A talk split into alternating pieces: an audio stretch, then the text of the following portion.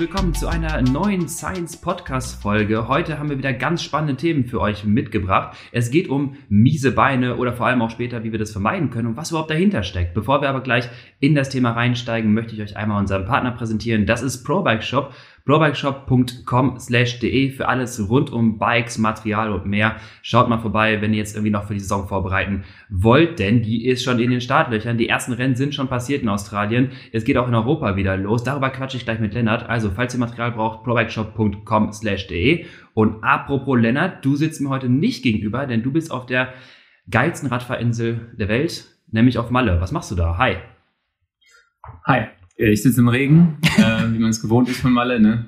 Äh, ich Toll. bin im wunderschönen Magaluf. Ähm, nicht der schönste Teil von Mallorca, war aber der praktischste Teil ähm, für das, was wir hier vorhatten. Und ähm, ja, ich bin aus der Kälte in die Kälte. Hier sind ja, 8 bis 12 Grad, würde ich mal sagen.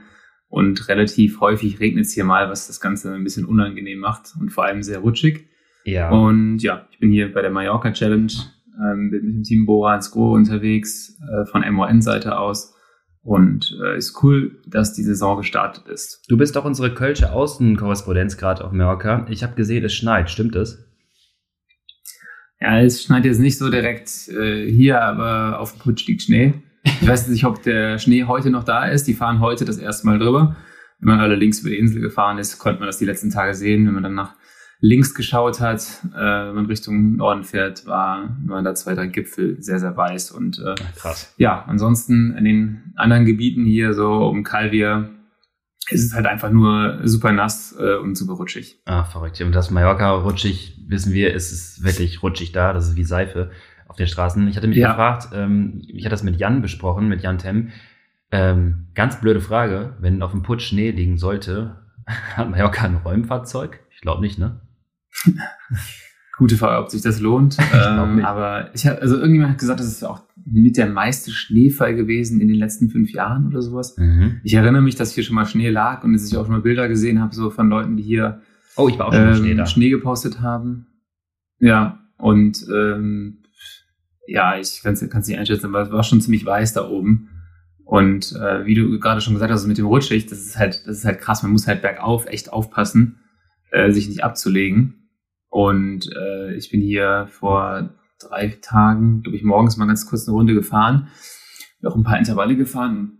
Dann musste ich irgendwann meine Route ändern, weil ich es nicht mhm. gepackt habe, weil die Straßen hier schon irgendwie so ein bisschen links-rechts gehen und manchmal auch kurz hintereinander so relativ viele Kurven sind dann so Anstiegen hier am, am sogenannten Soldatenberg zum Beispiel. Mhm.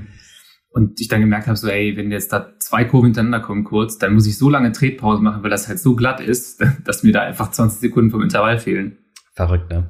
Ähm, das war, das ist insbesondere, äh, jeder, der gefahren sind, äh, kennt es, die Soyer-Schattenseite, auch im, im Sommer, im mm. Frühjahr, äh, im, Frühjahr im, am morgendlichen Tau, ultra gefährlich.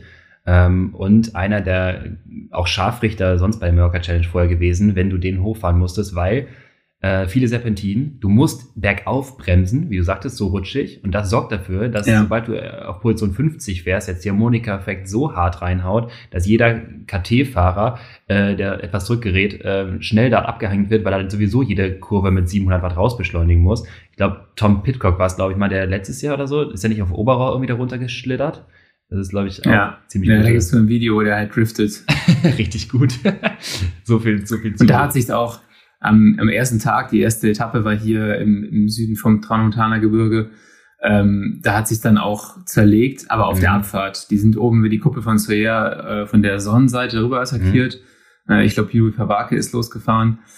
Und äh, auf der Abfahrt hat sich dann halt zerlegt. Äh, leider ist der Kemner auch gestürzt von Bora Seite und war deshalb nicht in der Gruppe, wäre eigentlich in der Gruppe gewesen. Mhm. Ähm, aber lag dann halt leider auf der Nase, weil einfach es super rutschig war. Ja, krass. Krass. Und ja, genau, das ist halt hier ein bisschen tricky. Ich äh, muss da mal ein bisschen aufpassen, wenn ich hier fahre, dass ich mich nicht noch ablege. Das glaube ich. Ähm, aber auf Swift ist es ja ein bisschen einfacher. ähm, das, ja. ist, das ist jetzt ja die, die gottheftigste Überleitung. Ähm, du wolltest einen Hit-Blog machen. Lennart, wie war's? ja. Ja, ich habe den Hitblock nicht ganz äh, fertig gekriegt. War, war zu rutschig. Nee, die Arbeit hat Priorität. Ähm, ich hatte mir überlegt, so ja, man könnte vielleicht vorher noch immer knapp so eine Stunde, anderthalb fahren, aber dadurch, dass es so kalt ist hier, äh, wenn ich dann irgendwie um 7.30 Uhr losgefahren wäre oder um 8, dann ist es hier halt, sind hier halt drei Grad. Und äh, ich habe schon beim ersten Mal richtig krass gefroren und dann auch gleichzeitig mussten wir relativ früh los zu den Etappen, ähm, um den nötigen Content einzusammeln. Und ja, dann bin ich drei Tage gefahren. Ich bin zwei Tage noch zu Hause gefahren mhm. äh, auf Swift und äh, dann einen Tag hier auf äh, den schönen Straßen Mallorcas. Und das war, also erstmal war es ein krasser Unterschied, mhm. was die Wattzahlen angeht. Ich bin ähm, viermal fünf Minuten gefahren am ersten Tag auf Swift. Äh, dachte, mein letztes Stündlein hat geschlagen im letzten Intervall. Ich war völlig fertig. Also richtig ekelhaft. Der ganze Körper hat Alarm geschrien. Ähm, am nächsten Tag bin ich dann äh, fünfmal vier Minuten gefahren, mhm. was schon angenehmer war, weil die nach zwei Minuten, wenn du das erstmal richtig runterguckst, sind es nur noch zwei Minuten. Du denkst, kannst dir ja erzählen, so, ja, die Hälfte hast du schon, die Hälfte hast du schon. Und das ist halt bei fünf Minuten nicht der Fall gewesen. Und jetzt hier dann auf, auf Mallorca auf der Straße, war es einfach, ey, das waren 20 Watt mehr bei wieder vier mal fünf. Mhm. Und äh, dem, letzten habe ich irgendwie dann sogar 30 Watt mehr gehabt, als ich das auf der, als ich auf der Rolle hatte. Ja, und es war so, ja, okay. Äh, was auch lustig war, ich habe ich hab einen anderen, äh, anderen Wahoo dran. Und ja. äh, der zeigt mir auf meinem Datenfeld, den hatte ich, äh, weil ich vergesslich bin, äh, habe ich den äh, in den USA zugeschickt bekommen von, von Wahoo. Hier ja. an der Stelle nochmal vielen Dank, weil ich meinen zu Hause vergessen hatte. habe mir dann einfach nur die nötigen Datenfelder eingestellt fürs Rennen und habe halt äh, nicht gemerkt, dass dass die Herzfrequenz auf dem Ding, dass da Runden BPM stand und nicht BPM. Ah, und ja. ich fahre so ich fahre so im Intervall und denke mir immer so, oh Junge, warum ich geht der Puls nicht weiter hoch? Warum geht der nicht hoch? Was ist das für ein Scheiß? Weil wir haben ja letzte Folge noch mhm. drüber gesprochen, glaube ich, so, ja, wenn du, wenn du Hit-Training fährst mhm. und du so ein Plateau hast, also ein Steady State, das willst du halt eigentlich nicht unbedingt, sondern da willst du ja eigentlich eher den Anstieg. Und ich dachte mir so, boah, was ist denn hier los? Also habe ich meinen Körper jetzt schon so geknechtet, die letzten zwei Tage ist der so schwach, dass der jetzt einfach gar nicht mehr hochkommt im Puls, bis ich dann irgendwann auf der, auf der Abfahrt dachte ich mir dann noch so, Runden, Inter, äh, Runden BPM 146, dachte ich so, was ist, das Ding ist kaputt. Und dann habe ich mir irgendwann gedacht, ah ja, okay, du Trottel. Das Runden BPM. Das, das, das, Schöne bei, das ist der Durchschnitt. Das Schöne bei Runden BPM ist, es steigt ja trotzdem. Also das ist ja, das verarscht dich ja wirklich auf eine sehr gute ja. Ebene. Es ist ja nicht so, dass er jetzt einfach nur fix einen Wert stehen denkst, ja komm, kann ich passen, sondern es geht ganz langsam hoch. Genau. Ja, und ich dachte mir so, mh, hm, ja, ich habe den, den Unterschied gesehen, du fährst los und hast irgendwie so 140 mhm. und dann bist du so bei 160 und 165 und dann dachte ich die ganze Zeit so, boah, ey, muss ich jetzt noch härter fahren, damit der auf 170 geht, wo der halt normalerweise ist bei so einem äh, VHC Max Intervall. Und ich dachte mir schon so, ah, kacke. Das ist eigentlich ganz Jetzt muss ich wahrscheinlich in Zukunft noch viel härter fahren als das hier, damit ich den Puls hochbekomme. Die Frage wäre jetzt, hast du dadurch einen neuen highest Power Output dadurch bekommen, also weil du dich so sehr gequält hast, weil, das wäre jetzt die Erklärung direkt dazu, äh, das, was du gemacht hast, ist äh, eine Interventionsstudie über, ich sag mal, Mental Manipulation äh, auf deine Radperformance ja. mit einem N gleich 1, also quasi, was passiert, wenn ich dir sage, du musst immer mehr machen, machst du dann auch mehr, ohne dass du das weißt, hat es funktioniert oder nicht? Äh, jetzt nicht, weil ich habe mich dann nicht all out geknechtet. Okay. Ich dachte mir so, okay, äh, ich fahre hier 20 Watt über meinem Zielwert, äh, ist gut, also der Zielwert, ne, den habe ich jetzt mal so für, den habe ich Bitte, aus der Diagnostik. Erzähl. Sag uns, was hast du für Ziele Dann, gehabt? Äh, das ist jetzt, das ist jetzt privat, ihr wisst schon eh viel zu viel über meine. jetzt jetzt nee, also nicht weiter. Meine Diagnostik. So, auf meine Diagnostik hatten wir, hatten wir schon analysiert. Ja. Schwelle damals knapp 2,65, also wirklich äh, lächerlich niedrig. Ja. Das heißt, äh, viermal fünf Minuten kann ich dann so mit 2,90, 2,95, 300 kann ich schon mhm. ganz gut fahren. Und dann am Ende, glaube ich, bin ich den letzten mit knapp 3,30 gefahren. Und ähm, da war das halt aber noch, also da hätten wäre noch ein bisschen was gegangen. Aber ich dachte mir schon so, okay, ich bin wahrscheinlich in der richtigen Zone. Wir haben es auch schon ein paar Mal gesagt, man muss sich ja nicht immer totknechten, ja. ähm, damit man einen Effekt hat. Und deswegen war ich da eher ein bisschen vernünftig äh, und den habe den Puls deswegen auch jetzt nicht in exorbitant hohe hohe Bereiche getrieben. Aber als ich dann zu Hause war, konnte ich natürlich sehen, ich war wunderbar da, wo ich sein sollte, wie 170 und alles war Ach, gut. Wenn man sich halt das Richtige anzeigen lässt, dann kriegt man auch die richtigen Informationen. Das äh, definitiv. Du kannst auch, ähm, ich meine, du kannst theoretisch auch Runden BPM ja stehen lassen, machst du ein Intervallfenster, wo du das nochmal so ein bisschen gemittelt drin hast. Ich fand es manchmal ein bisschen einfacher für Sweet Spot Intervalle, dass man so eine Art ja, zusammenfassenden Wert dann nochmal hat. Aber natürlich muss sollte man schon unterscheiden können zwischen aktuellen Werten und äh, Runden BPM. Äh, ja. Oder macht äh, Time in Zone, kannst du bei Wahoo, Wahoo ja auch anzeigen lassen. Dann kannst du auch nachher schauen, ob du Zeit gesammelt hast in deiner Hitzone am Ende des Trainings. Ja. Ähm, na gut, akut für das Pacing natürlich nicht relevant, ja. Ich gucke auch eigentlich nicht, auf, nicht unbedingt auf den Puls bei, der, bei einem, bei einem VS Max Intervall. Eher retrospektiv. Aber äh, in dem Fall, weil es halt angezeigt wurde, ist es mir so ein bisschen ins Auge gesprungen und ich dachte mir so, hm, irgendwas ist komisch. Ja, ja. Ähm, von, von daher. Aber ja, es war auf jeden Fall mal richtig krass zu sehen, wie der Unterschied ist zwischen drinnen und draußen. Ja. Und deswegen habe ich auch meine Hitwoche eigentlich hier auf den Zeitraum gelegt, weil ich dachte, cool, dann fährst du hier draußen, da fällt es dir ein bisschen leichter äh, als auf der Rolle. Und als ich auf der Rolle saß an den ersten zwei Tagen, dachte ich mir so, ein Tag noch drin, morgen geht's dann raus, morgen wird's leichter, morgen wird's besser, weil es so viel, so viel härter war. Sogar im Steigungsmodus, äh, nicht, ich bin nicht im RG-Modus, im ja. Mode gefahren, sondern im Steigungsmodus, was halt, was halt cool ist, was für mich viel besser funktioniert.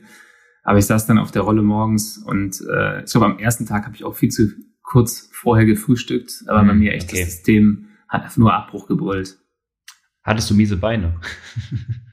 nee, das nicht. Äh, die Beine waren okay. Also muss ich sagen, da es hätte schlimmer sein können.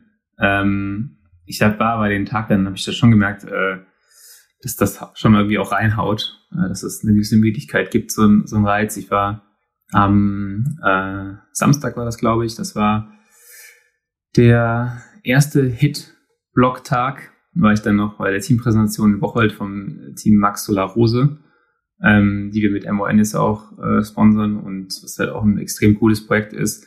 Und da habe ich dann schon gemerkt, dass ich ein, zwei Cola gebraucht habe, um wieder ein bisschen auf den Damm zu kommen. Ähm, ja, da bin ich auch mal gespannt, wie das Team sich entwickelt. Also mhm. Für jeden, der es nicht kennt, lasst ihnen ein Like da, äh, ein Follow bei Instagram. Ähm, ist ein sehr cooles Projekt, fahren jetzt ihre erste Kontinentalsaison, haben auch schon einige Einladungen bekommen und äh, ja, haben jetzt gute Partner an ihrer Seite, die, die sie jetzt durch das Jahr bringen. Ja, wir hatten zwei Fahrerinnen, die jetzt im Team sind, auch äh, schon im Podcast, und zwar Finja und Svenja zu Gravel WM. Die sind auch beide jetzt Fahrerinnen vom Team äh, die auch die Straßen Featuring Gravel Saison äh, ansetzen wollen dieses Jahr. Ich bin dann gespannt, wie was sie da berichten werden. Finde ich auch einen sehr interessanten ja. Ansatz zu sagen, ey, wir, machen, ne, wir sind zwar ein Straßenteam, aber wir finden halt die Gravel-Rennen auch sehr wichtig und äh, vor allem auch, ich sag mal, werbewirksam äh, natürlich auch, weil es einfach ein guter, guter Sport ist und ein toller Trend irgendwie ist in die Richtung. Und ich glaube, die werden auch die ja. Gravel World Series auch angehen. Äh, ja, wir hatten schon gesagt, ne, demnächst in Aachen im Mai das äh, Rennen. Wird auch noch ziemlich cool. Äh, Mitte Mai. Aachen Gravel, erste Gravel Quali Rennen in Deutschland. Bin gespannt. Und ähm, genau, mit dem Team Max Solar bleiben auf jeden Fall und halten wir euch up to date, was da dieses Jahr abgeht. Ja. Okay, ähm, also sagen, nach miesen Beinen gefragt. Ja, genau. Ich schon wieder die Überleitung des Todes machen. Ja, ja, du hast aber den Ball, ich habe den Ball aufgespielt, du bist aber irgendwie in eine andere Richtung gelaufen. ja, passiert schon mal. Hast, hast du denn eigentlich, du hast noch gar nichts von dir erzählt, was äh, hast du so getrieben in, in letzter Zeit? Ich hatte ähm, miese Beine am Dienstag beim Science Race. Das ist natürlich kein Witz. Ich hatte wirklich miese Beine. Das habe ich gesehen. Du bist schön mit Rückstand reingekommen. Aber voll. Äh, eine Minute ähm, oder so. Ja, ja, genau. Also gut, auf dem letzten K hatte ich dann nochmal einen Dropout und dann äh, habe ich das auch genutzt und habe mir einfach das Finale von vorne angeschaut. Äh, da habe ich dann nochmal Zeit kassiert, dann war es auch egal. Aber davor hatten wir schon äh, auf die vier Spitzenreiter 20 Sekunden verloren. Also war wieder eine tolle, äh, spannende Dynamik des Rennens. Ähm, gute Streckenauswahl, Lennart, hast du gut gemacht. Äh, hat irgendwie Bock gemacht ja, und äh, hat auf jeden Fall dazu geführt, dass es auch möglich war, durch den Vulkan, also nicht den großen ähm, Climb, sondern durch den Vulkan selber, äh, die Gruppe zu sprengen. Ähm, und dann war auf einmal schnell die Lücke da mit den richtigen Fahrern vorne. Äh, zwei Fahrern, die unter Science-Flagge trainiert werden. Ähm, Chris Borchers und Lukas Kunz und ich kenne deren Daten und die haben da echt vorne drauf gemetert. Und ich dachte mir direkt in dem Moment so, ja, das, das war's. So, das ist, war, das war wie die entscheidende ja. Tag im Rennen, wo du genau weißt, ich will, ich bin motiviert, aber das, das Ding ist jetzt durch. Das ist gegessen. Ich bin nicht dran am Hinterrad, das ist es vorbei. Ähm, ich kam aber auch gar nicht gut rein. Der Tag war ein bisschen, ein bisschen länger und war auch relativ spät. Und dann kommen wir gleich ganz gut zu miesen Beinen, nämlich akute Effekte auf miese Beine. Ähm, und zwar war mein Warm-up echt überschaubar groß. Ich war 13 Minuten vor Beginn des Rennens auf dem Rad. dachte, okay, könnte noch irgendwie klappen, fahre mich ein, habe noch versucht mit 30, 30, also ein bisschen, so vier Wiederholungen, äh, ein bisschen Laktat auf und Abbau zu betreiben äh, und dann ins Rennen ja. zu gehen, stehe am Start und äh, ich hatte von Beginn an das Gefühl, so meine Beine sind einfach so ein Klumpen. Also ich kann, ich kann Leistung bringen, auch die erste, ersten zwei Minuten. Und das ist interessant. Ich glaube, bei mir war nämlich wirklich meine Herzfrequenz wie dein Lab-Rundenherzfrequenz. Äh, die ging gar nicht hoch. Aber da haben wir schon mal drüber gesprochen, das war auch nicht so schön, weil ich habe gar nicht das Gefühl gehabt, ähm, dass mein kardiovaskuläres System, mein Sauerstoffsystem überhaupt irgendwie anfährt. Und da ich natürlich, ja. weil wir beiden schon häufig gesagt und zitiert haben, dass wir zwei Glykolyter sind, also äh, ziemlich viel Laktat produzieren können und extrem viel darüber kompensieren können, konnte ich am Anfang auch ganz gut die Leistung mitgehen. Ich konnte da, ich sag mal, die, die 500 auch mal ein paar Sekunden und eine Minute mal stehen lassen. War okay. Aber nur mit Laktat mhm. gefühlt. Und trotzdem, obwohl ich dann irgendwie mal eine Minute richtig schnell gefahren bin, ging die Herzfrequenz nicht mit hoch. Und ich habe das Gefühl gehabt, ich hole jetzt einfach nur alles aus dem Laktat raus. Ich glaube, ich war im ganzen Rennen nicht einmal unter 4 Millimol. Äh, Gehe ich mal davon aus. Ja. Es war ein einziges Hit-Training, was Laktat angeht. Aber die ganzen Systeme gingen nicht einmal hoch, bis eigentlich ja, sagen wir mal, bis zur, bis nach dem Rennen, dann ging's. und da, da ja. das, das, das, lief gar nicht richtig an. Ähm, so, Lustige Sache, ja. du hast Warm-up eben gesagt. Ja. habe ich gestern noch was bei Knowledge is What. ich wollte es gerade auch zitieren, ich hatte es auch du noch auch, ja. Aber mach du. Warm-up äh, hart und Warm-up äh, easy verglichen auch nochmal mit kein Warm-up. Mhm. So, ganz einfache Zusammenfassung. Fahrt euch warm, ähm, das hilft auf jeden Fall gegenüber nicht warmfahren.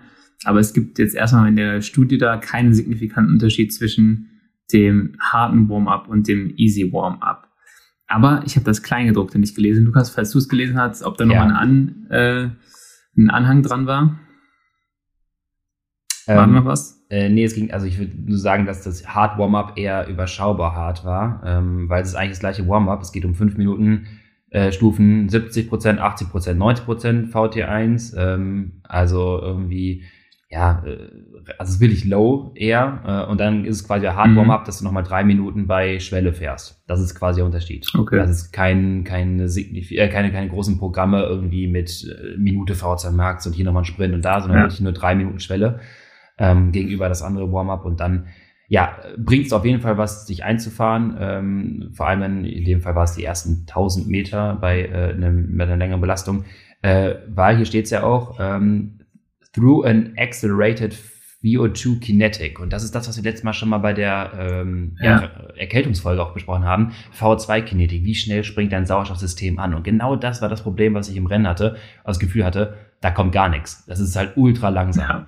Ja. Ähm, und ja. das ist, um das mal zu erklären, ähm, nicht einfach gegeben. Das ist nicht einfach nur, müssen wir so hinnehmen, sondern ein variabler Parameter, VO2-Kinetik, den wir mehr oder weniger mit unserem Verhalten begünstigen können, der teilweise auch bedingt durch unser Training vielleicht vorher, wie dein beispielhaftes, ich fahre mich grau, am nächsten Tag läuft es nicht gut, ähm, das, ja. was ich halt verändern kann. Und das ist interessant mal zu wissen, weil wenn wir mal die, die Hintergründe verstehen, wie gute Beine sich von miesen Beinen abgrenzen, dann können wir auch überlegen, wie wir das entsprechend in Zukunft mal so steuern, dass man das bestmöglich mal vorbereiten kann für ein Hit-Training, dass das nicht in die Hose geht. Ja, hast du, also was heißt hast du? Du hast auf jeden Fall Erinnerungen an miese Beine. Ich habe auch Erinnerungen an miese Beine. Ähm, was äh, ist für dich so der Parameter oder der Faktor, den du am meisten zu miesen Beinen, äh, mit miesen Beinen verbindest? Also mhm. hast du für dich schon rausgefunden, was bei dir häufig dazu führt? Ein, also einerseits ähm, würde ich in zwei Kategorien clustern. Das ist einmal das, was ich gerade geschildert hatte von dem Dienstagsrace. Das Gefühl, ich hatte Montagsruhetag gemacht, also ich war jetzt nicht komplett belastet. Ähm, das Gefühl, ich könnte eigentlich, die Speicher sind auch voll genug, aber irgendwie sind meine, Sau also mein, ja, meine V2-Kinetik schlecht. Also mein, meine Anpassung an die Leistung funktioniert irgendwie nicht so richtig. Und deswegen mache ich alles über Laktat. Ja. Äh, differenziert sich ein Gefühl daher, weil ähm, ich kann die Leistung bringen, aber es fühlt sich irgendwie nicht gut an und ich erhole mich schlecht. Aber Leistung geht für eine ja. Zeit, bis das ganze System halt immer zusammenbricht, wenn man es irgendwie in Zeitfahren testet. Ähm, ist tendenziell noch, ich sag mal, der Tag mit miesen Beinen, wo du so ein bisschen noch was machen kannst. Äh, unterscheidet sich dann von miese Beine äh, komplett äh, im Keller. Das ist dann, wenn äh, auch gar keine Leistung mehr irgendwie zu, zustande kommt. Das ist dann schnell so ein Tag wie Äh, wie du sagtest, ich habe mich irgendwie grau gefahren, ich versuche, aber da kommt gar keine Leistung heraus. Also Herzfrequenz kann von mir so ja. ein bisschen hochgehen, aber äh, ich, ich kriege nicht ansatzweise irgendwie eine Minute schnell hin oder einen VHC Max Intervall. Ich kann nicht mal ansatzweise überhaupt der Schwelle fahren. Ähm, ja. Und äh, da, ganz interessant dazu, äh, als anekdotisches Beispiel, Jason, mit dem habe ich letztens gequatscht, Jason Osborne, und äh, im Altbenzin-Trainingslager sind die letzten Tage, ähm, das ist kein Geheimnis, kann man bei Strava nachschauen, äh, nach zehn Tagen Trainingslager nochmal äh, fünf Minuten Intervalle gefahren oder vier Minuten, ich weiß gar nicht. Äh, mhm. Vier oder fünf Sätze ähm, am letzten Tag vom Trainingslager. Und ähm, bei ihm war einigermaßen stabil. Er merkte auch schon so, letzter Tag, gut, das merkt man. Es gab Athleten, sagt er, ähm, keine Namen irgendwie genannt, die kamen nicht mal ansatzweise noch an Schwelle oder knapp oberhalb der Schwelle ran, als die vier Minuten in VC Max Intervalle fahren wollten. Ja. Und dann haben wir den anderen Einflussfaktor und zwar äh, sowas wie eine ähm, Hemmung jeglicher äh, glykolytischen Systeme, ähm, die eigentlich die Leistung dann erzeugen sollten, die du halt dort erbringen müsstest. Und dann können wir uns dann irgendwie vorstellen, wir haben ja häufig mal bei der Faserzusammensetzung gesprochen. Typ 1 Fasern, die ausdauernden, Typ 2a, Typ 2x Fasern, die, sagen wir mal, dafür zuständig sind, die deinen anaeroben Turbo dazu zu schalten. Und die, ja. diese Faserzusammensetzung, die kannst du einerseits temporär verändern über dein Training, was du jetzt machst. Zum Beispiel Tag vorher fährst du dich über fünf Stunden komplett grau. Dann ist am nächsten Tag die Rekrutierung deiner Typ 2 Fasern vermindert, weil die sind jetzt nicht mehr so leistungsstark. Und wenn du jetzt ein Intervall fahren möchtest, ja. VC Max Intervall, braucht man sich nicht wundern, wenn da die Performance fehlt. Ähm, und das sorgt dann halt. Du gehst ja schon relativ tief rein. Ja, ich weiß. Ähm, da darf ich dich kurz an der Stelle mal bremsen. Bitte. So, ich finde, fand am Anfang war schon ein relativ interessanter Punkt, weil du hast über die V2-Kinetik gesprochen und du hast das Gefühl, dass du mit der Aufnahme gar nicht hinterherkommst. Ähm, man muss vielleicht auch so ein bisschen unterscheiden zwischen miese Beine und mieser Tag. Oh ja, du hast ja. jetzt auch viel mieser Tag beschrieben, weil es einfach so gesamtsystemisch, würde ich jetzt mal sagen, ist. Ähm, wo du halt so merkst, okay, Puls geht nicht hoch, dann, das fühlt sich dann manchmal gar nicht mal in den Beinen schlecht an, sondern du, du fährst halt so und denkst so, okay, okay, okay. Und dann, wenn du halt in die, in die Intensitäten gehst, dann merkst du, boah, Gesamtsystem Shutdown. Ähm, und äh, das ist für mich so ein mieser Tag. Und ich finde aber, es gibt auch so richtig miese Beine. Ähm, ja, okay, ja. Also, dass du, dass du fährst, dass du morgens losfährst ähm, und erstmal denkst, boah, Alter, was ist denn hier los? Da dreht sich überhaupt nichts mehr. Du hast wie so zwei äh, Holzbeine dran. Und ähm, die erste Welle tut halt übertrieben weh. Und du denkst dir halt, ach du Scheiße, was passiert hier?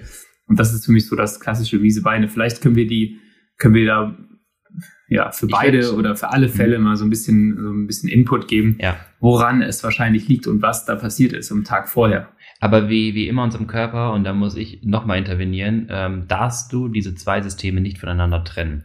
Ähm, ja. Zwar kann natürlich auch ein miese Beine-Gefühl entstehen, dadurch, dass deine Sauerstoffsysteme gar nicht äh, wirklich gut anlaufen, das nicht richtig versorgt werden kann und deswegen ja vermehrt Laktat produziert werden würde, ähm, dass eigentlich die Beine, ich sag mal, temporär theoretisch in der Lage wären, Leistung zu bringen.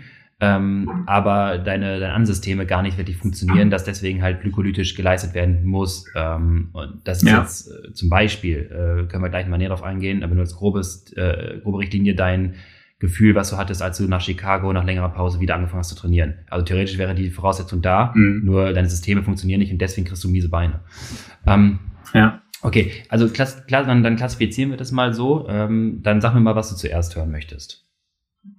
Ich kann, ähm, was, was ich noch sagen möchte, ich finde es lustig, weil man kann miese Beine haben und systematisch, sag ich mal, eigentlich gut draus sein, nur umgekehrt. Ja, ja. Ich habe nämlich auch schon so Tage gehabt, wo ich dann wirklich, wie gesagt, losfahre und denke mir so, scheiße, da dreht sich nichts mehr und nach einer halben Stunde, dreiviertel Stunde springt der Motor ein bisschen an, das System fährt sich hoch und die Beine und, und du kannst es halt trotzdem fahren. Also dieses Gefühl, wenn du losfährst, denkst du, heute ein Schwellenintervall, no chance. Ja. Und dann geht's halt doch irgendwie. Das heißt, ja. das ist so, äh, da ist meiner Meinung nach das System, äh, wenn ich das mal wieder so fälschlicherweise trennen darf, das System ist eigentlich noch da, aber die Muskulatur ist halt schon äh, ziemlich verprügelt worden die Tage vorher die kriegt es aber dann doch noch irgendwie hin, wenn der, wenn, sagen wir, der Körper einmal hochgefahren ist. Mhm. Äh, wo ich gerne anfangen würde, wo ich eigentlich sage, da habe ich die meiste Erfahrung mit, ähm, ist dieses typische miese Beine, dieses, diese Muskelschmerzen, diese Art Muskelkater.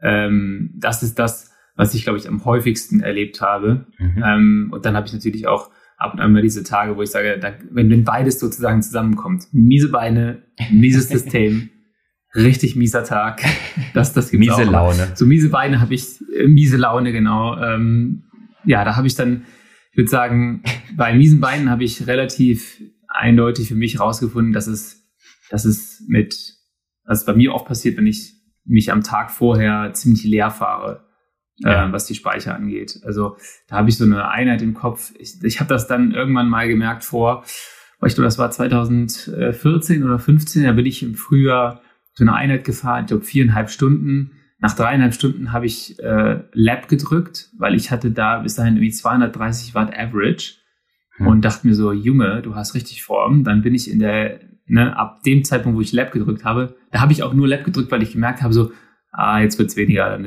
geht wahrscheinlich kaputt. Ich mal gucken, was ich bis dahin hatte. Lennart in seinem Rampentest, ab jetzt wird schlechter. ja, genau. Wird schlechter, jetzt speichern wir das schon mal so und dann gucken, was da passiert. Auf jeden Fall bin ich dann da nach Hause gefahren und die letzte Stunde war übel zäh und ich bin völlig in den Hungerast reingefahren. Und am nächsten Tag bin ich auf das Rad gestiegen. Ich dachte mir so, Junge, Junge, Junge, hier, da geht gar nichts mehr. Also da, das, da, da war absolut Ende. Und ähm, ja, also jetzt weiß ich halt, äh, Du wolltest was sagen? Du wolltest ja, mal ansetzen? Ich wollte halt sagen, du hast halt die, du hast eine perfekte Welle und anstatt sie einfach ganz normal zu surfen, hast du das auch versucht, versucht bis zum Strand zu halten und dann ist sie halt gebrochen. Das war halt einfach äh, genau. unschlau. Also ich bin auf dem Sand noch weiter gesurft. Ja, und hast dich dadurch sozusagen. auf die Fresse gelegt. Und man, genau, ich richtig auf die Fresse gelegt. wir, wir intervenieren immer, ja, ne, fahr nicht immer, wie das Wanderpol-Syndrom nur im Training. Fahr nicht nur, weil es geht. Ähm, ja, genau. Okay. Da waren die Speicher halt vollkommen leer. Ich habe damals noch nicht viel zugeführt. Ich bin viel zu schnell gefahren. Also Klar. extrem, das war sicherlich nicht Grundlagenbereich. Ähm, und äh, habe dann halt dafür krass bezahlt mit, äh, ich behaupte jetzt mal, krass katabolen Prozessen in der letzten Stunde und dann danach. Okay, da hast du schon den äh, ersten, so einen ersten Angstgegner reingeschmissen ins Thema. Äh, dann versuchen wir das ein bisschen aufzudröseln, was da passiert sein könnte, weil ich glaube, dieses Szenario kennt der ein oder andere Hobbyfahrer oder gehobener Amateurfahrer aus seinem Trainingslager. Äh, das ist so, diese, ich glaube, ich habe es mal Sonnenstich genannt. wenn du auf Mallorca ankommst, Tag eins ja. und alle an Tag eins ein bisschen durchdrehen, wenn sie zum ersten Mal nach einem halben ja. Jahr wieder Sonne sehen und denken, sie sind alle äh, mit Pogacar-Form unterwegs.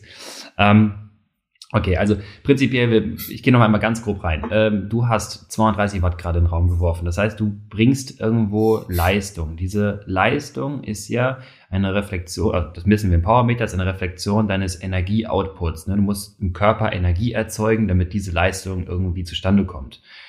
Und ja. je intensiver du fährst, gehen wir mal in ganz Basics wieder rein, je intensiver du fährst, desto mehr Energie pro Zeit musst du liefern. Ähm, wir reden immer dann von ATP, haben wir schon gesagt, ne? ATP, das energiereiche Phosphat. Und je mehr Energie du brauchst ja. ähm, pro Zeit, also Intensität, desto mehr ATP-Verbrauch pro Zeit hast du auch. So, dieses ATP wird über verschiedene Systeme dann bereitgestellt. Wer da noch mehr Informationen haben möchte, der, dem sei dieser ganze Podcast eigentlich nahegelegt. Da könnt ihr mal alle Folgen reinhören, ähm, weil wir das schon ein paar Mal aufgedröselt haben.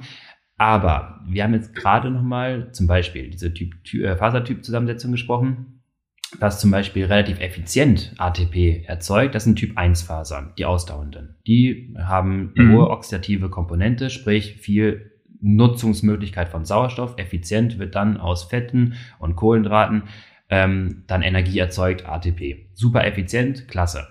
Ab einer gewissen Intensitätshürde es reichen die aber nicht aus, die Typ 1 Fasern. Dann werden 2a und 2x Fasern dazugeschaltet, weil die Typ 1 Fasern sind F wie immer, ne? sind zwar effizient, schön dieselig, aber für ja. eine Attacke ist das einfach nicht geeignet. Ähm, je nach Leistungsfähigkeit. So, jetzt schaltest du Typ 2a Fasern dazu, damit du deine 230 fahren kannst. Diese sind etwas verschwenderischer im Sauerstoff. Du kannst dir vorstellen, die machen, nutzen quasi mehr Sauerstoff zur Energiebereitstellung als die Typ 1 Fasern. Gleichzeitig können die aber auch mehr ATP dann bereitstellen. Das ist uneffizienter, ja. aber können auch mehr Energie pro Zeit dann herstellen. In Summe kommen wir jetzt also in ein Mischverhältnis. Dann dieseliger Typ 1 Motor mit dem anaero, tendenziell leicht äh, glykolytischen, äh, minimal anaeroben Motor der, äh, der, der, der, der Typ 2a Fasern. So, ähm, ja jetzt ist dein Verbrauch gesamt deutlich angestiegen.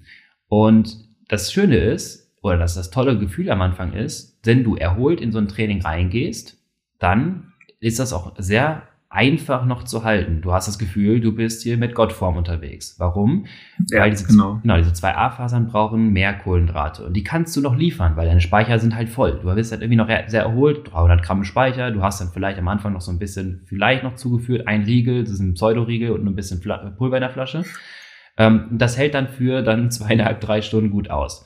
Ähm, Beispiel, sehr erholt, Sweet Spot Intensität, untere Sweet Spot kann man circa zwei Stunden aufrechthalten. Das heißt, so ein Standgas, was wir mal diverse Male hier zitiert haben, kann man zwei Stunden ja. fahren. Das macht auch Bock. Irgendwann. An der Stelle ganz kurz, ja. Standgas und Kniegas ist das gleiche. wir haben das die, war jetzt mein Beitrag ist dazu. Ja, wir haben äh, diese Frage per Mail bekommen, ob wir die Vokabel definieren können, was denn Stand, Kniegas und äh, jegliche Gase denn bedeuten. Ähm, das ist quasi sag mal, das, das Sweet Spot, wenn du denkst, äh, ich bin richtig schnell, fährst aber zu schnell, um locker zu fahren, aber nicht schnell genug, um richtig schnell zu fahren, das ist dann halt meist Standgas. Genau. Ähm, und du kannst es gut bereitstellen, weil du die Kohlenhydrate noch zur Verfügung hast. Jetzt ermüdest du aber, wenn, wenn du so die 2A-Fasern, wenn du die nutzt, das ist ganz cool, aber wie immer bei leistungsstarken, ineffizienten Motoren, die halten das nicht ewig aus. Wir haben gesagt, Typ 1-Fasern sind effizienter, Typ 2a nicht so die machst du müde. Das kennt ihr auch von einem HIT-Training. Wenn du dich Dienstag wegscherbelst, am Mittwoch ist das schwierig, Intensität irgendwie aufrechtzuerhalten, selbst wenn die Speicher gefüllt sind, weil die brauchen einfach mehr Erholungszeit. So, jetzt irgendwann kommt der Punkt, dann drückst du deine Lab-Taste und merkst du, oh shit, jetzt wird's, jetzt wird's schwierig, denn du hast so viel Kohlenhydrate ja. verbraucht, dass diese ganze Typ 2a-Faser-System gar nicht mehr richtig mit Sprit versorgt werden kann. Jetzt hast du ein bisschen Scheiße gebaut, Lennart. Denn. Ja, das, das war mir klar. Ja, denn ähm, wir haben diesen Leitsatz, Fette verbrennen im Feuer der Kohlenhydrate. Und so ein bisschen stimmt es auch, du brauchst die Kohlenhydrate, um Fettoxidation zu betreiben. Führst du sie nicht zu oder ist der Verbrauch zu hoch, wird diese Fettoxidation nicht richtig stattfinden. Die Aktivität der Typ 2a-Fasern, den Turbo, reduziert sich. Hm, die Leistung kannst du nicht mehr halten, merkst du, indem du auf einmal 190 Watt nur noch fährst. Und dann fühlt ja. sich das auch. 190 wäre schön gewesen. Oh. Du, ich kann dir sagen, ich bin, äh, ich habe gelappt, auch nochmal ja. der Einfahrt. Oh Gott, dann ist schlimm. Und bin äh, am Flughafen in Köln, die sogenannte Panzerstraße, ja. äh, mit einem Average von 129 Watt Anschlag gefahren. oh Gott. Und zwar passiert jetzt Folgendes: Du hast, ähm, du, du nimmst quasi deinem äh, dein, dein, deiner Fettoxidationssysteme, also deinem Verbrauch der Fette, nimmst du jegliches Öl für das Getriebe. Kohlenhydrate ist das Öl ja. für das Getriebe, damit das funktioniert. Und wenn du die nicht le leisten kannst, liefern kannst, weil du dich ja leer gefangen hast, dann kann das nicht mehr richtig funktionieren. Und jetzt hast du ein ganz blödes Problem, weil irgendwie muss die Energie bereitgestellt werden. Du merkst halt, okay, so schnell geht's schon gar nicht mehr. 130 Watt sind schon weniger als 230 Watt. Und selbst das braucht noch Kohlenhydrate. Du brauchst ein gewisses, ähm, gewisses Enzym für diese Fettoxidation und das kannst du leider auch aus Proteinen gewinnen. Und jetzt kommen wir zu miese ja. Beine langfristig, denn das nennt es man. Es kommt zum Katabolen. Ja, genau. Es kommt zum Katabolenprozess. Genau. Du verbrauchst deine eigenen, eigenen Proteine, du verbrauchst deine Muskelmasse, deine Mitochondrien zum Teil, du verbrauchst Erythrozyten. Deswegen, aus zum Beispiel einem Langdistanz-Triathlon-Wettkampf kann man nicht akut besser werden. Du verbrauchst dich. Eine Rundfahrt, eine Grand Tour macht dich schlechter. Ein, ein Tagesrennen, äh, Flandernrundfahrt macht dich schlechter. Ein Badlands macht dich kaputt. Brauchen wir nicht drüber reden. Ähm, das ist nicht schlimm, aber temporär bist du erstmal nicht besser. Du hast dich quasi selber verbraucht. Und wenn das im Training passiert, ist es jetzt nicht wirklich wirksam. Und das ist das Gefühl, was du am nächsten Tag kennst, als ich habe so einen latenten Dauermuskelkater. Äh, du hast Proteolyse betrieben, sprich Proteine abgebaut. Das ist nicht ja. gut im Training. Genau. Äh, du hast jetzt gesagt, diese Rennen machen dich nicht besser, die machen dich schlechter. Kurzfristig gesehen, hast du auch schon gesagt, genau. weil langfristig gesehen macht dich das dann, je nachdem, ob du es halt wegstecken kannst, ob die Regeneration genau. hinterherpacken kannst, macht sich halt dann, macht sich dann halt dann besser. Ähm, was halt natürlich, was mich da mal interessieren würde, wäre, wenn ich jetzt so eine Einheit wie damals, ich glaube, ich könnte sie gar nicht mehr fahren. Ich, das würde ich, glaube ich, gar nicht mehr hinkriegen, gefühlt. Aber wenn ich so eine mal richtig versorgen würde, also schön mit 80 Gramm Power Cup in, in Flaschen drin und da mal richtig zuführen, ähm, kann so eine Einheit auch mal ganz gut sein. So mhm. einfach als einzelne Einheit, solange es nicht chronisch ist. Ich meine, das war dummes Training. Dummes Training an einem Tag wäre vielleicht mal okay. aber halt solange es nicht irgendwie wieder zur, zur Routine wird. Was sagst du zu so einem Tag? Das kann man gezielt mal einstreuen, wenn man in so eine, ich sag mal, Bereiche der Rennsimulation gehen möchte für Events, wo das relevant ist. Für dein Quid Racing schwierig.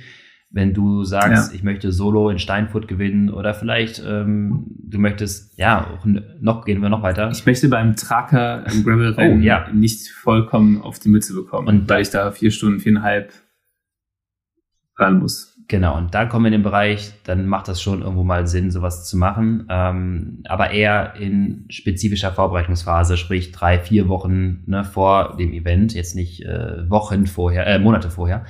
Ähm, da kann man sowas mal mit einbauen.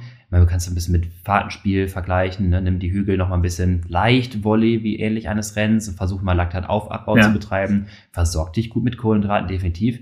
Denn der Vorteil bei diesem Kniegas oder Sweet Spot äh, Einheit ist, ähm, dass du am Ende theoretisch in einer Intensitätenform unterwegs bist des höchstmöglichen Bruttolaktatabbaus. Das klingt jetzt ein bisschen komplizierter, als ja. es eigentlich ist. Ähm, das ist der, der Bereich, wo du, je, je, mehr, je mehr Intensität du fährst, desto mehr Laktat baust du ab. Leider bauen wir aber auch deutlich mehr Laktat auf ab der Schwelle haben wir quasi genau gleich. Auf- und Abbau ist gleich. Darüber hinaus hast du mehr ja. Aufbau, merkst du natürlich ganz gut, der Laktatwert steigt an, irgendwann geht es nicht mehr, ähm, als Abbau. Der Sweet Spot Bereich ist der Bereich, wo der Laktatabbau so hoch wie möglich ist bei einer noch tolerierbaren Laktataufbaugrenze. Deswegen bist du ja, ich sag mal, in einer Safe Zone im grünen Bereich noch theoretisch. Und deswegen hilft ja. es auch, das über die Dauer mal zu trainieren. Du ökonomisierst dich in diesen, in diesen, ja, dann 230 Watt, 240 Watt, jetzt aktuell nach deiner Diagnostik 245 bis 255 Watt Bereich, ähm, ökonomisierst du dich. Und das ist ja eigentlich ganz gut mal für einen Wettkampf das zu können. Äh, aber ja. das ist eher spezifisches Training und das ist jetzt kein, nicht per se, je nachdem, was man für einen Ansatz fährt, der größte äh, Performance-Booster für deine VC Max. Ja, ich denke mal, es ist auch, jetzt driften wir gerade ab, der ja. letzte Punkt dazu. Äh, diese Ökonomisierung habe ich krass gemerkt immer in der Phase, wo ich das halt chronisch gemacht habe. Mhm. Ähm, das war so ein Tempo, was sich gut angefühlt hat. Und das Zweite, ähm, was ich da anmerken möchte, es kann natürlich auch dann ganz gut sein, mal so ein Zellmilieu ähm, mit so ein bisschen H-Plus-Ionen zu fluten über längere Zeit. Also du sagst ja, dass es ja. relativ viel Laktat, das aufgebaut wird, auch viel, das abgebaut wird. Ich glaube, halt so ein, äh, es ist alleine für sich vielleicht auch mal ein ganz guter Reiz, yeah. das nochmal so zu machen. Wir, wir reden ja immer von Laktattransportern, die benutzt du halt die ganze Zeit, ne? weil es wird ja permanent gebaut und permanent ja. rausgeschleust. Also schlecht ist es nicht.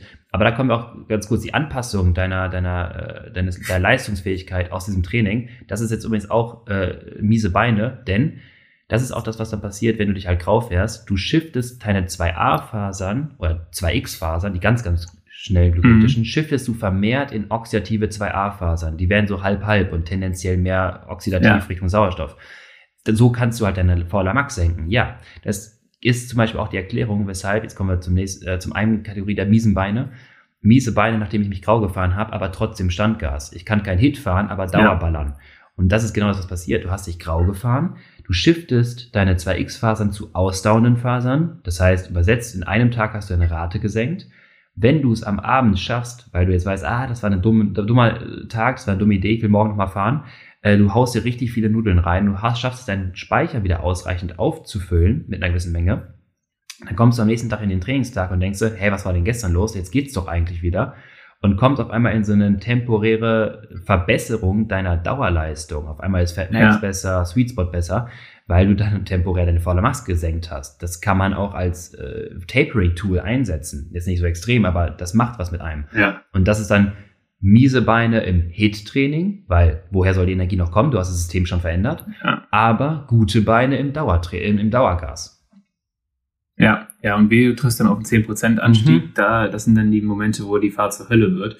Ähm, wenn man sich so richtig in die Scheiße gefahren hat, ist für mich dann die Frage, kriege ich das auch nochmal kompensiert? Du hast gerade gesagt, man haut sich Nudeln rein. Ähm, die Frage ist dann immer so, kriegst du das, äh, kriegst du die Kohlenhydrate auch schnell genug wieder eingelagert, da wo sie hin müssen? Äh, das ist ja auch so ein bisschen abhängig, ähm, ja, wie gut das, wie gut die Kohlenhydrate aus dem, mhm. äh, aus dem Darm wieder aufgenommen werden, ins Blut gehen und dann zu den Muskelzellen. Ähm, kann man sagen, dass man sich richtig in die Scheiße gefahren hat, dass es, dass man es vielleicht auch gar nicht mehr wirklich retten kann, selbst wenn man viel zuführt? Ähm, ja, äh, und da kommen wir zum Beispiel in das Problem, das Dilemma der Grand Tours, ne? Ähm, wenn jemand sich chronisch in so einem Problem fährt, weil er halt die ersten Tage ja. zu sehr Gas gegeben hat.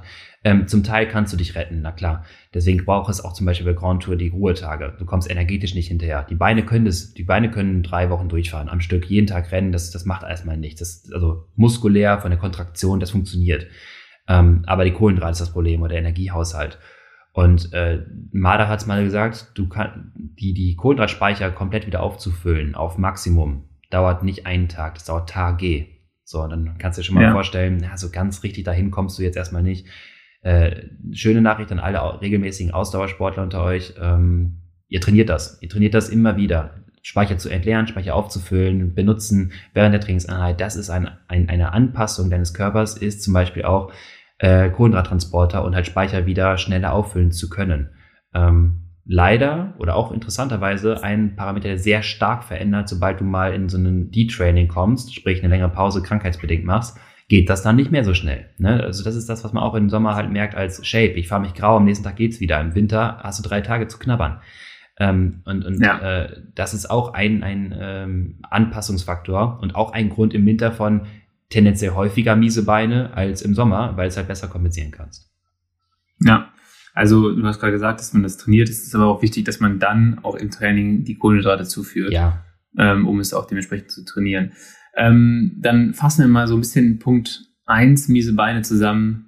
Kohlenhydratunterversorgung mhm. ähm, und sich leer fahren.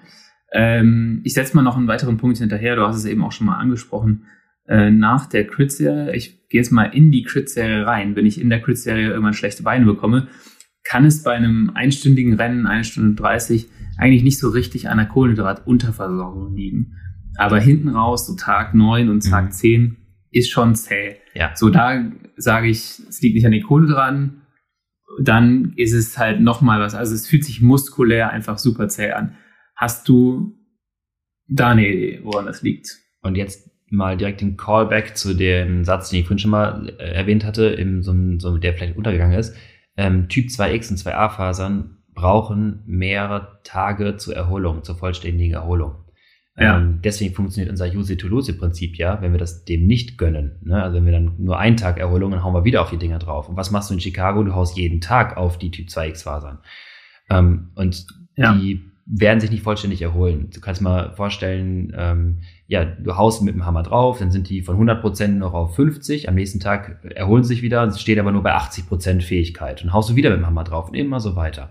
Und äh, das ist auch ja. das, weshalb die Grand Tour-Fahrer sagen, in Woche drei bist du dieselig. Du kannst halt Schwelle kannst du fahren, aber darüber hinaus wird schwierig.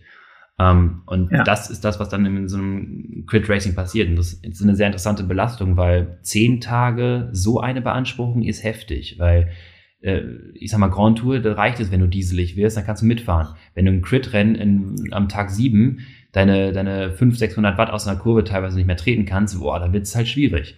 Ähm, ja. Und deswegen hilft es. Da habe ich eine Anmerkung für die ASO. Ja, äh, übrigens. Ich fände es mal richtig geil, wäre auch richtig asozial. Aber wenn du halt so eine Lüttich, Baston Lüttich-mäßige oder Amstel-mäßige Etappe so in die uh. dritte Woche legst, so, so zwei Minuten All-Outs immer wieder und wieder, das ist halt dann, glaube ich, so der absolute Albtraum für ja. jeden GC-Fahrer. Ähm, und wird, glaube ich, das Rennen richtig spannend machen. Definitiv. Wir haben halt auch dann, man könnte überlegen, ob man die GC-Fahrer so darauf vorbereitet, dass die sich am Anfang zurückhalten dann da das können. Das wäre ein interessanter Ansatz, weil auch da wieder, ne, ist es so geil, es ist so spannend.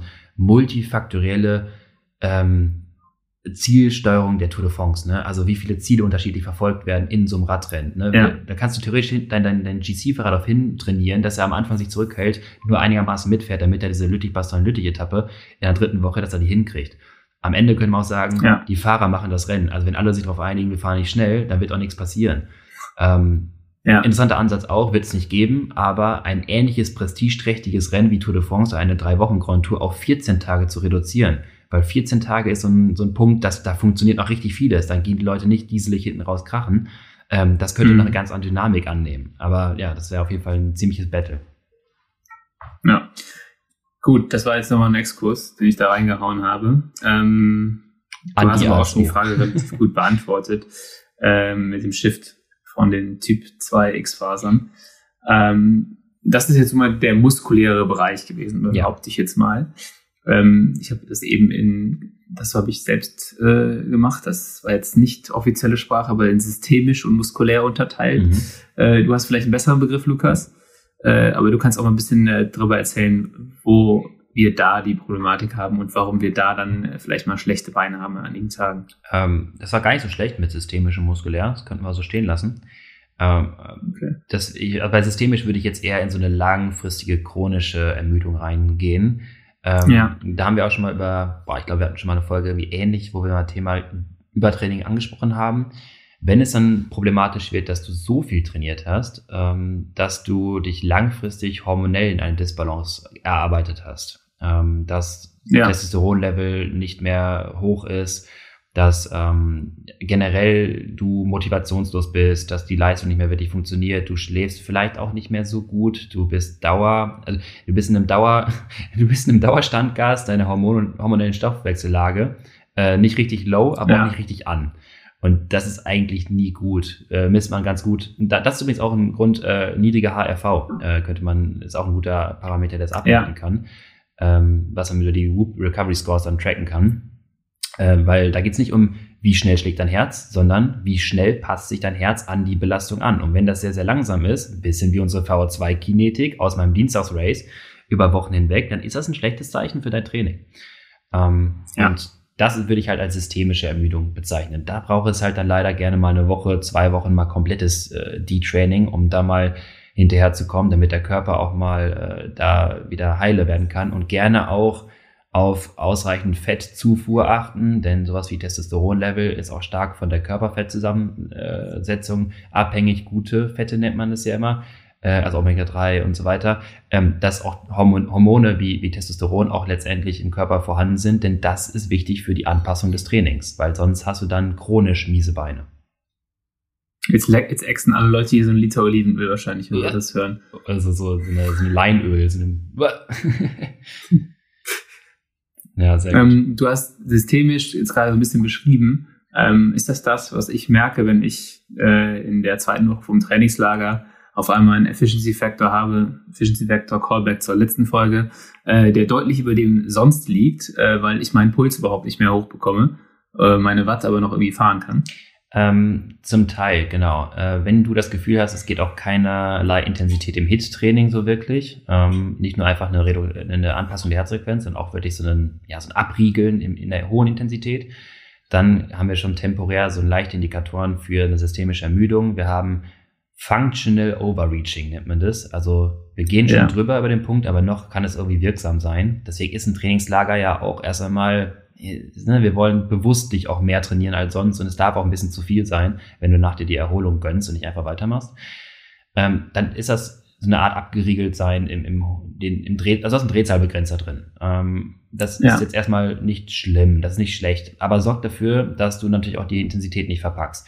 Aber auch, und das ist das Ding, Typ 2a, Typ 2x Fasern schon geschiftet. Das heißt, wir haben ja vorhin gesagt, diese zwei A-Fasern verbrauchen mehr Sauerstoff, die sind uneffizienter. Und das erklärt auch, weshalb du gar nicht die Leistung erzeugen kannst und die Sauerstoffaufnahme auch gar nicht erreichen kannst, die es vielleicht dann in einem gewissen Intensitätsbereich bräuchte. Du kommst gar nicht auf 90 Prozent der VO2 Max in dem letzten Tag deines, äh, deines Trainingslagers. Warum? Typ 2X-Fasern, Typ 2A-Fasern, die dahin kämen, die verschwenderischen, werden gar nicht mehr benutzt, die sind gar nicht mehr aktiv. Du kommst gar nicht mehr auf deine 400 Watt IE-Intervalle, was auch immer. Da kommst du gar nicht mehr hin. Und ähm, das ist dann halt, je nachdem, was du vorhast, in der Trainingssteuerung, natürlich nicht Ziel des Trainingslagers, wenn du sagst, ich möchte noch Intensität beibehalten. Wenn du sagst, ich mache Low Intensity, kann man das bewusst eingehen. Ja, und dann immer merken, Watt ist gleich O2. Wenn du nicht die Watt triffst, hast du auch nicht genau. die Sauerstoffaufnahme genau. hochgebracht. Und, und da, da setze ich schon wieder ein, sorry für meinen Monolog, aber äh, wenn Watt die VO2 bedingt, ähm, dann können wir nochmal zurückbrechen und uns die Fasern angucken wie kommen wir denn zu den Watt hin? Typ 1 Fasern, ich sage mal jetzt ganz plakativ, reichen bei dir bis 200 Watt. So, wenn ich jetzt die anderen nicht dazu packen kann, weil die sind nicht mehr leistungsstark, die sind alle ermüdet, die, die machen nicht mehr richtig mit, die kontrahieren nicht mehr gescheit, dann komme ich nicht auf meinen 300, 400 Watt. Also, ne, Watt bedingt zwar die V2, ja. aber die äh, Fähigkeit der Typ 1, Typ 2X, Typ 2A Faser bedingt die Watt. Ja, ja, das ist, das ist richtig. Und dann, ja, ja, das ist äh, im Trainingslager immer immer so ein lustiger Punkt, den du dann dir angucken kannst, wenn du merkst, okay, jetzt äh, normalerweise müsste der Puls jetzt schon ja. deutlich höher gehen und der, da passiert einfach nichts mehr. Ja, ähm, das ist, ich hatte es glaube ich mal bei, äh, was war das, bei, bei, bei Connor Swift, glaube ich, gemacht bei der Grand Tour, äh, bei der Tour de France, habe das halt über jeden Tag bei ihm Efficiency Effect angeschaut. Klar, je nachdem wie er fährt, verändert sich das krass. Ähm, aber ja. der wird hinten raus besser.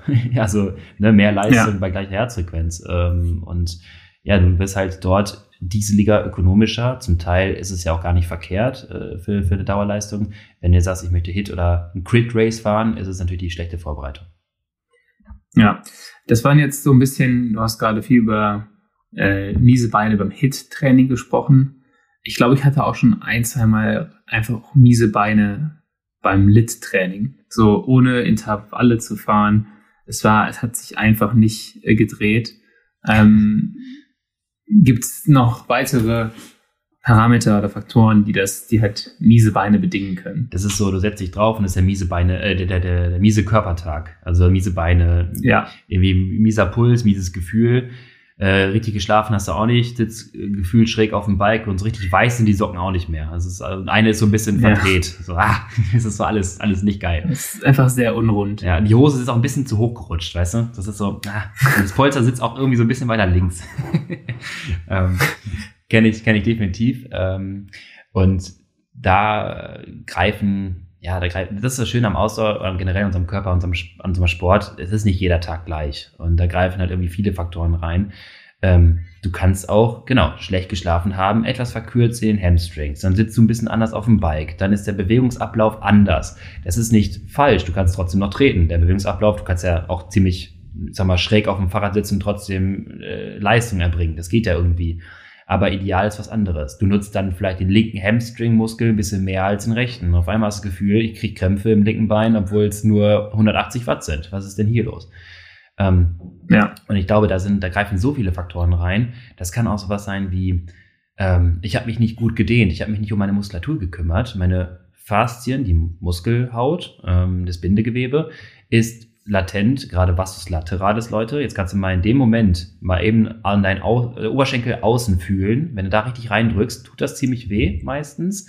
Ähm, also wenn man sehr, sehr flexible äh, Faszien da hat, sollte das nicht so stark wehtun. Wenn ich das jetzt mache, dann könnte ich gleich aufschreien. Ähm, so, da, da kann man. Ja. Bei dir auch gerade? Ja, so wie wenn du das erste Mal wieder Black Rose ja, genau. einen Monat nicht gemacht hast. Ge genau das. Und gerade bei Swift Training finde ich es immer sehr, sehr schwierig, weil starres Bike und da habe ich es immer sehr stark sowas, vor allem am Hit Training. Ähm, und das greift dann auch in die Bewegungsablauf ein, das greift in die Kontraktionsfähigkeit deiner Muskulatur ein. Und da kommen wir auf einmal in so einem, in so einem Bild, wenn wir das dann malen würden, wir hätten so viele ähm, wie, wie, wie beim Tatort, wenn wir versuchen, wer ist mit wem dann irgendwie verbandelt oder wer war der Schuldige. Wir haben so viele Fäden, die wir jetzt ziehen. Dann ist die Faszienverhärtung auf einmal Grund für eine mangelnde Kontraktionsfähigkeit. Das wiederum verändert deine Effizienz, deine Ökonomie. Der Puls geht wieder höher, die Leistung ist nicht so da, das Gefühl ist schlecht. Ja. Ähm, das kann man ja. gar nicht an einem Parameter festmachen. Okay. Was ich jetzt so noch, noch nachschieben möchte, ist, also ich glaube, bei mir ist es häufig so, ähm, und auch liegt halt eher an dem Trainingsvolumen, was ich mache, was nicht extrem hoch ist, ähm, daran es ist eher so, dass ich muskulär limitiert bin. Mhm. Und zwar, dann merke ich halt auch zum Beispiel, wenn ich einen Tag über viel unterwegs war, viel durch die Gegend gelatscht bin oder sowas. Das könnte ein Grund für schlechte Beine sein. Und dann merke ich es ganz krass auch, ähm, äh, was, es ist temperaturabhängig. Mhm. Also alles, ähm, wenn ich, wenn wir jetzt einfach mal auch so eine lange Grundlagenausfahrt machen und wir fahren die bei neun Grad, und ich habe eine etwas dickere Winterhose an, wo ich dann halt auch wirklich Temperatur in die Beine bekomme. Äh, dann habe ich auf einmal einen guten Tag. Mhm, und wenn ich ja. dann irgendwie bei vier Grad fahre oder sowas, dann funktioniert das halt einfach alles nicht. Ähm, du hast es gerade schon mit, den, mit der verkürzten Muskulatur angesprochen, die tendenziell ja wahrscheinlich in kälteren Temperaturbereich ein bisschen kürzer mhm. werden könnte. Ja. Ähm, aber das ist halt so, sind so Faktoren, die ich jetzt von mir noch kenne, die schlechte Beine verursachen. Ja. Und ähm, ja, bei mir ist es hauptsächlich muskulär.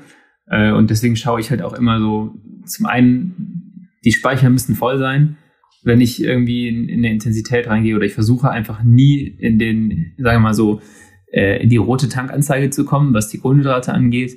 Äh, und dann schaue ich halt einfach, dass die Muskulatur das bekommt, was sie braucht, weil das ist für mich immer der erste äh, der erste Punkt, wo bei mir dann schlechte Beine entstehen. Ja, du kannst dich, ich sag mal, da in verschiedenen Punkten optimalerweise, also ich sag mal, tendenziell optimal vorbereiten. Das ist dann zum einen, ähm, du hast gerade schon gesagt, äh, Kohlenhydrate vorbereiten, das ist super, aber wenn der Bewegungsablauf danach auf dem Bike echt mies ist, dann äh, verbrauchst du auch die ganzen Kohlenhydrate und du hast trotzdem Leistung nicht und es funktioniert nicht gut. Dann ist Kohlenhydrate nicht der entscheidende Ja. Punkt. Du kannst zum Beispiel, wenn du einen anstrengenden Tag auf der Arbeit hast oder halt viel durch die Gegend läufst, ähm, kannst du überlegen, ob du dein Warm-up ein bisschen länger wählst, um so ein bisschen, ich sag Ja. mal, das Gefühl, ja, die Durchblutung besser anzuregen äh, und den Bewegungsablauf zu optimieren. Du könntest dich muskulär flexibler aufstellen. Das heißt, wenn du weißt, du hast regelmäßig Verkürzungen oder dir was lateralis, äh, davon die Faszie, was wir gerade sagten, äh, äußere Oberschenkelmuskel, das tut weh, dehne dich regelmäßig, roll über die Black Roll. Du bist flexibler aufgestellt für potenzielle Fehlhaltungen. Fu- Bist du fünf Stunden im Auto gesessen, bevor du trainieren gehst, ähm, wirst du irgendwo verkürzen. Das heißt, ähm, Genau. stretch dich vielleicht ein bisschen vorher oder, wie gesagt, arbeite mit der Black Roll und sei flexibler aufgestellt, was deinen Körper angeht. Ähm, und dann hast du, äh, wenn du jetzt einen Temperaturpunkt ansprichst, äh, hatten wir, glaube ich, auch schon mal gesprochen, ähm, kann auch sein, dass bei kälteren Temperaturen gerade die Gefäßweitstellung etwas unterleitet. Also die, die Vasodilatation nennt man das. Gefäße müssen Mhm. sich weit stellen. Du hast quasi einen ein, ein Sensor, der registriert, ob jetzt, sagen wir mal, mehr Durchblutung gefordert ist. Dann sagt er, oh, hier brauchen wir mehr Blut im Muskel. Das heißt, wir machen mal die Gefäße weit. Größerer Durchmesser der Gefäße, kann mehr Blut durch. Das ist cool. Ähm, aber das funktioniert auch nicht immer so schön. Äh, vor allem auch nicht so reaktiv und so schnell. Im Sommer ist es vielleicht ein bisschen einfacher als im Winter. Und wenn die halt sich ein bisschen zusammenziehen, kommt weniger Sauerstoff an die Muskulatur. Das merkst du in den Ja. ersten Minuten nicht, aber spätestens dann, wenn das Ganze über Laktat kompensiert wird, merkst du es halt dann schon. Ähm, und das kann auch wiederum zum Beispiel deine Effizienz mindern, wenn du bei kälteren Temperaturen fährst, dass du merkst, boah, irgendwie äh, sind die Beine auch verhärtet, ich kriege das gar nicht so richtig hin bei einer Intensität, die sonst nicht so anstrengend ist. Ähm, auch da gut anziehen, einpacken und eventuell, wie gesagt, das Warm-up ein bisschen anpassen, ein bisschen länger fahren, vorher mal einen Laktataufbau betrieben haben, bevor ich ins erste Intervall gehe. Das sind alles so Kleinigkeiten, die ich dann vorbereiten kann. Ja. Ähm, eine Sache fällt mir gerade noch ein und äh, hydrieren, äh, ausreichend trinken. Wenn du nicht genug Flüssigkeit zuführst, veränderst du das Blutvolumen. Und das wiederum ist ein entscheidender Punkt, das haben wir ja schon gesagt, äh, zur, zur VHC Max. Also Dehydrierung ist ein Riesenpunkt für äh, Reduktion der maximalen Sauerstoffnahme, heißt auch dein HIT-Training ist dann deutlich härter, beziehungsweise du kommst nicht in diesen Bereich rein, wenn du dein Blut nicht mit ausreichend Flüssigkeit versorgst. Ja. Das ist eigentlich nochmal ein guter Wrap-up jetzt gewesen hier. Ähm, genau, versorgt euch ordentlich. Das ist ganz wichtig. Ich habe auch nochmal mit äh, Miguel Heidemann hier gequatscht auf der Insel. Der ist ähm, noch im Trainingslager hier. Da gibt es leider noch keine schönen Neuigkeiten, Mhm. äh, aber wir hoffen einfach mal für ihn, dass es, dass es vielleicht noch äh, was gibt, weil er sagte auch so, ja, er fährt hier jetzt auch, er achtet sehr darauf, dass er bei den Einheiten und wenn er halt viel Volumen fährt, extrem viel äh, zuführt. Er sagt dann, dann mache ich mal schön zwei große Flaschen Power Carb, damit das alles hier gut funktioniert, Ja. sagt er. Ja. Und ähm, das ist, glaube ich, so für mich ein, ein wichtiger Takeaway. Fahrt nicht zu schnell, äh, fuelt ordentlich. Ähm, und ja, alles, was Lukas auch gerade gesagt hat, achtet einfach darauf, dass ihr dem Körper die Möglichkeit gibt, dass die Muskulatur gut funktioniert. Ja. Ähm, und dann könnt ihr schlechte Beine auch eingrenzen, sage ich mal. Verhindern, äh, da gibt es bestimmt noch x Faktoren, die man jetzt noch nicht erforscht hat, die wir jetzt noch gar nicht so greifen können, die dann dazu führen, dass man halt doch mal einen schlechten Tag hat.